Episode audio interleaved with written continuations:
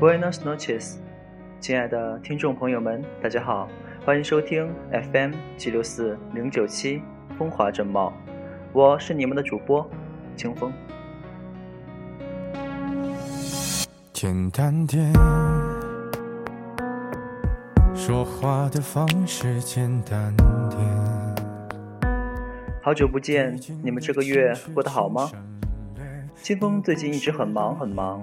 虽然学语言的大三，按理说没有那么大的课业任务，但越接近毕业，清风就越感到一种无所适从的紧张。也许是怕自己学艺不精，以后进社会会后悔吧。所以最近一直很努力的积累词汇，学习听力。其实这样的日子很没有激情，每天被自己布置的任务忙得团团转。但却很有成就感，明显的感觉自己在进步。这个月，清风除了外出授课，还去做了翻译。用西班牙语做翻译，感觉真的很妙。当然啦，在个别时刻遇到问题会很尴尬，但当我感到自己在学校里面的积累，在社会上有用武之地的时候，我的心情是很激动的，一直就没舍得停嘴。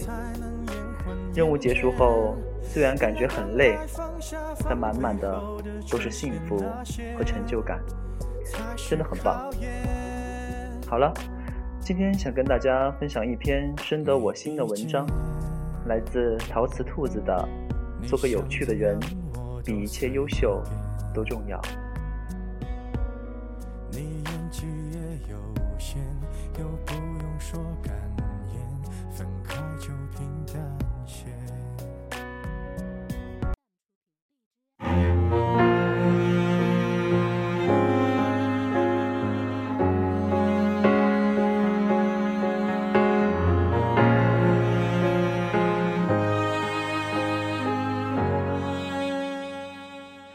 我就是想不通，他到底为什么喜欢他，不喜欢我？茉莉小姐擦掉一滴颤巍巍的眼泪，狠狠地咬了一口手中的马卡龙。我真宁愿他最后选择的是个比我强的人，至少让我输得心服口服啊！现在这算什么？算他瞎了眼，还是他走了狗屎运？我们看着他的愤愤不平，会心一撇，想起他倒追男神三年未果的苦练，如今被他人一招轻轻松松摘去的不甘和失落，便立刻宽容了他那不饶人的刻薄。茉莉小姐恶毒地伸出纤纤玉指，那女生大概有这么高。她指指自己的肩膀，大概有这么壮。她比划了两倍的腰围。满脸都是双下巴，长得一点儿也不美，也没觉得有多聪明伶俐。他白眼三连翻的，像是背过气去。连王国维是清朝人都不知道，还以为和周国平是一个年代的人，真是贻笑大方。他痛快的吐槽一番，得出结论：这个女生跟他在一起。肯定是那种卑躬屈膝、俯首帖耳、逆来顺受的类型，所以鲜花才总是插在牛粪上。所以呀，你也要赶快去找自己的牛粪。我打趣他，我才不屑跟那些人在一起呢。茉莉小姐恶咸的撇撇嘴，整天就知道讨论工作、吃喝玩乐和球赛游戏。我喜欢的人一定要有深度，可以谈人生、谈未来、谈文学的灵魂伴侣。他眨一眨明亮的杏仁眼，每天跟公司那些男的一个桌上吃饭，听他们聊天，我都自己在玩手机。他们一个小时聊天的资讯，还没我刷十分钟知乎获得的长进多。抛开失恋之后突如其来的刻薄和怨毒不说。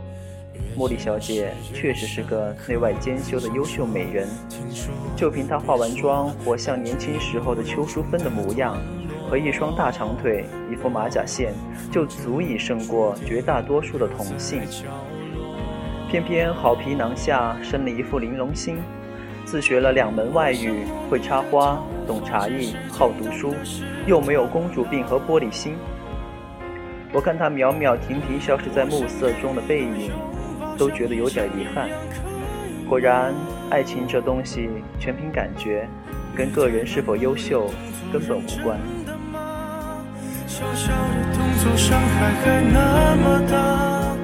见到茉莉小姐的情敌，则是在朋友力邀的一次登山活动中。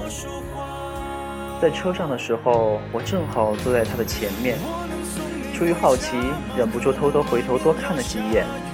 虽不像茉莉小姐描述的那么面如无言，可绝对也是个掉进人堆就找不到的姑娘。她并不是那种活跃又热情的自来熟。在发起人要求大家自我介绍的时候，甚至有一点腼腆，也并不是那种心细如发、体贴入微的性格。车子刚刚开动，她就发现忘记了带水壶，伸手去接邻座递来的纸巾时，也毫无意外的狠狠碰撞了男神的头。我有一点点理解茉莉小姐的不甘心，脑海中全是她的大白眼，至少让我输得心服口服啊！车上的人很快开始热络起来聊天。最初永远是女同胞在聊八卦，某位歌手吸毒，某位影星公布了恋爱，谁谁谁爱上了谁谁谁。一会儿变成了男人们在讨论球赛，某位明星某个赛季更看好谁，都是茉莉小姐最不屑一顾的浅薄话题。那姑娘却聊得饶有趣味，看得出并不是某个领域行家。却能适时的蹦出一点冷幽默，让讲话的人不必冷场。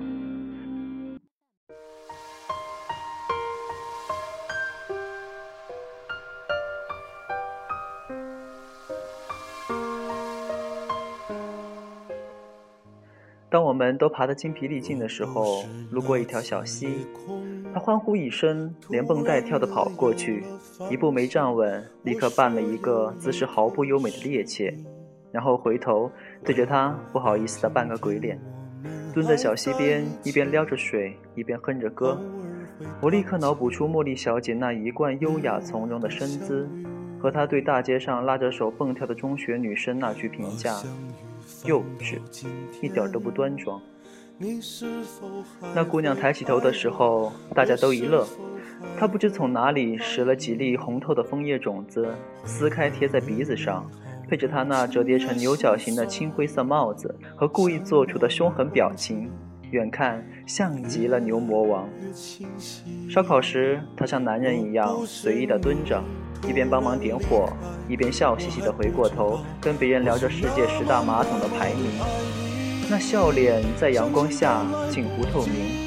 莫名其妙的，就让人忽然有一种感受到生命力的感觉，澎湃又简单，愉悦又轻松。这样的感觉是茉莉小姐不会让人有的。她永远都正襟危坐，永远都挂着标志性笑容，维持着优雅的身姿，永远都不会蹲在溪边玩水。喜欢讨论的是黑泽明的电影、阿西莫夫的科幻和李碧华的小说。他从来不屑抚就那些吃喝拉撒睡的世俗话题，也从未恶搞过自己去娱乐任何人。秋日的月亮让人觉得美，接地气的烤红薯却让人觉得快乐。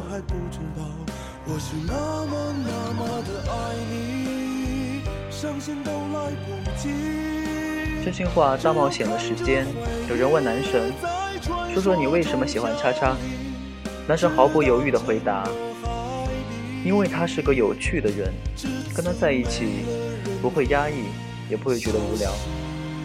姑娘在一边羞红了脸，揶揄他：“这样啊，我还以为你是觉得我美呢。”引起一片善意的哄笑。你美，有趣的姑娘最美丽。你有没有觉得，有趣要比优秀更难？做个优秀的人。要靠一股拼劲、一腔好强和一副好头脑，而做一个有趣的人，却需要一副赤子般的热心肠。我们生活在这个世界，可能为你的优秀而略微屈服，却从不会因为你的赤子心肠让出一条路来。所以，戴着盔甲永远比坦诚待人容易，相信和接纳永远比怀疑和拒绝更困难。你从来被教导去做个优秀的人，要内外兼修，要腹有诗书，要仪态万方。可从没有人教过你要去做一个有趣的人，和如何做一个有趣的人，将这无趣的生活活成自己的游乐场。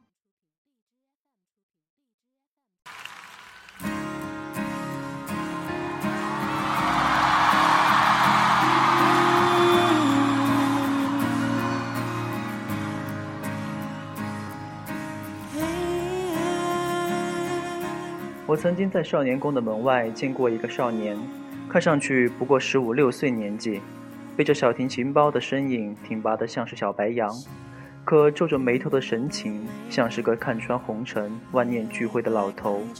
远方的草地上，两只小狗在撒欢打闹，十分憨态可掬。他停下脚步，站在那儿看着，飞快而短暂地笑了一下，露出一点年轻人的朝气，一瞬间。笑容敛去，又像是怕被什么东西抓住一般，低下头，匆匆赶路。他长大以后应该会成为一个很优秀的人吧？我猜，世人眼光中有才多金的青年才俊。可是大概他永远也不会成为那个有趣的人吧？像茉莉小姐一样，优秀着，无趣着，孤独着。在寻找另外一个优秀而无聊的灵魂，他们大多半的生命力都早已耗尽在每天维持成熟优秀的外在和与懒散幼稚内心的死磕搏斗中，没有余力爱自己，也没有能力将自己的生命力打通流动给他人。你可以努力，可以严肃，可以内向，可以以一千一万种方式做个优秀的人。但是，请千万不要舍弃自己的有趣，对一切未知抱以好奇，对一切不同持以尊重，去接纳并且喜欢自己，不再遮掩任何欢愉、尴尬、羞涩与失落，去做一些接地气的事情，让自己用心去喜悦，而不是表情，然后用你澎湃的生命力去唤醒另一个人。你只有成为一个有趣的人。才能遇到另一个有趣的人，因为有趣就是人生中最高程度的优秀啊。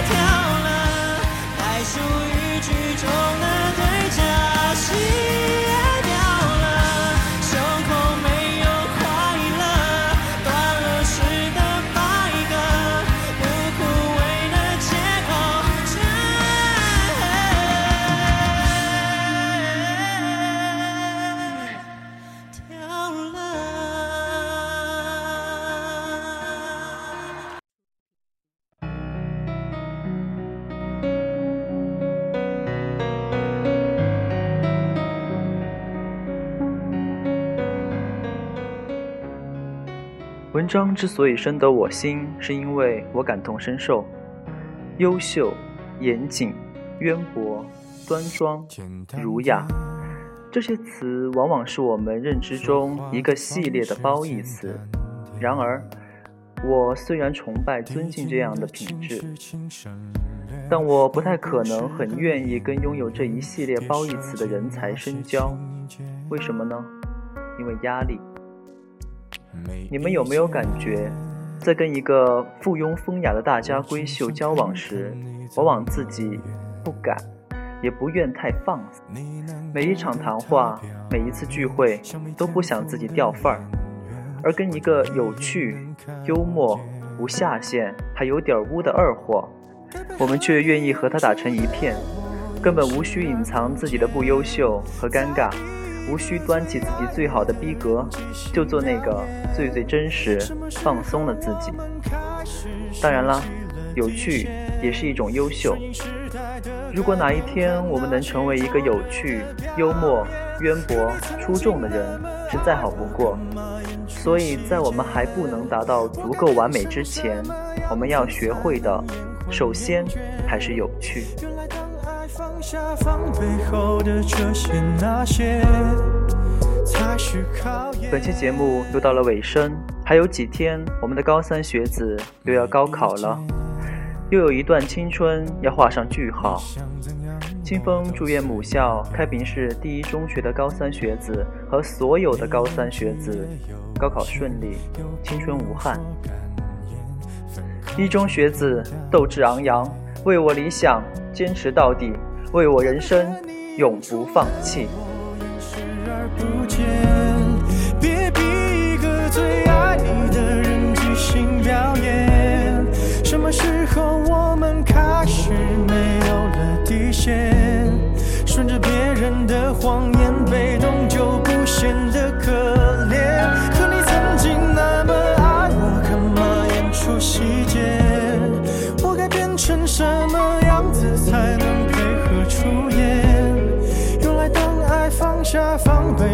的这些那些，都有个期限。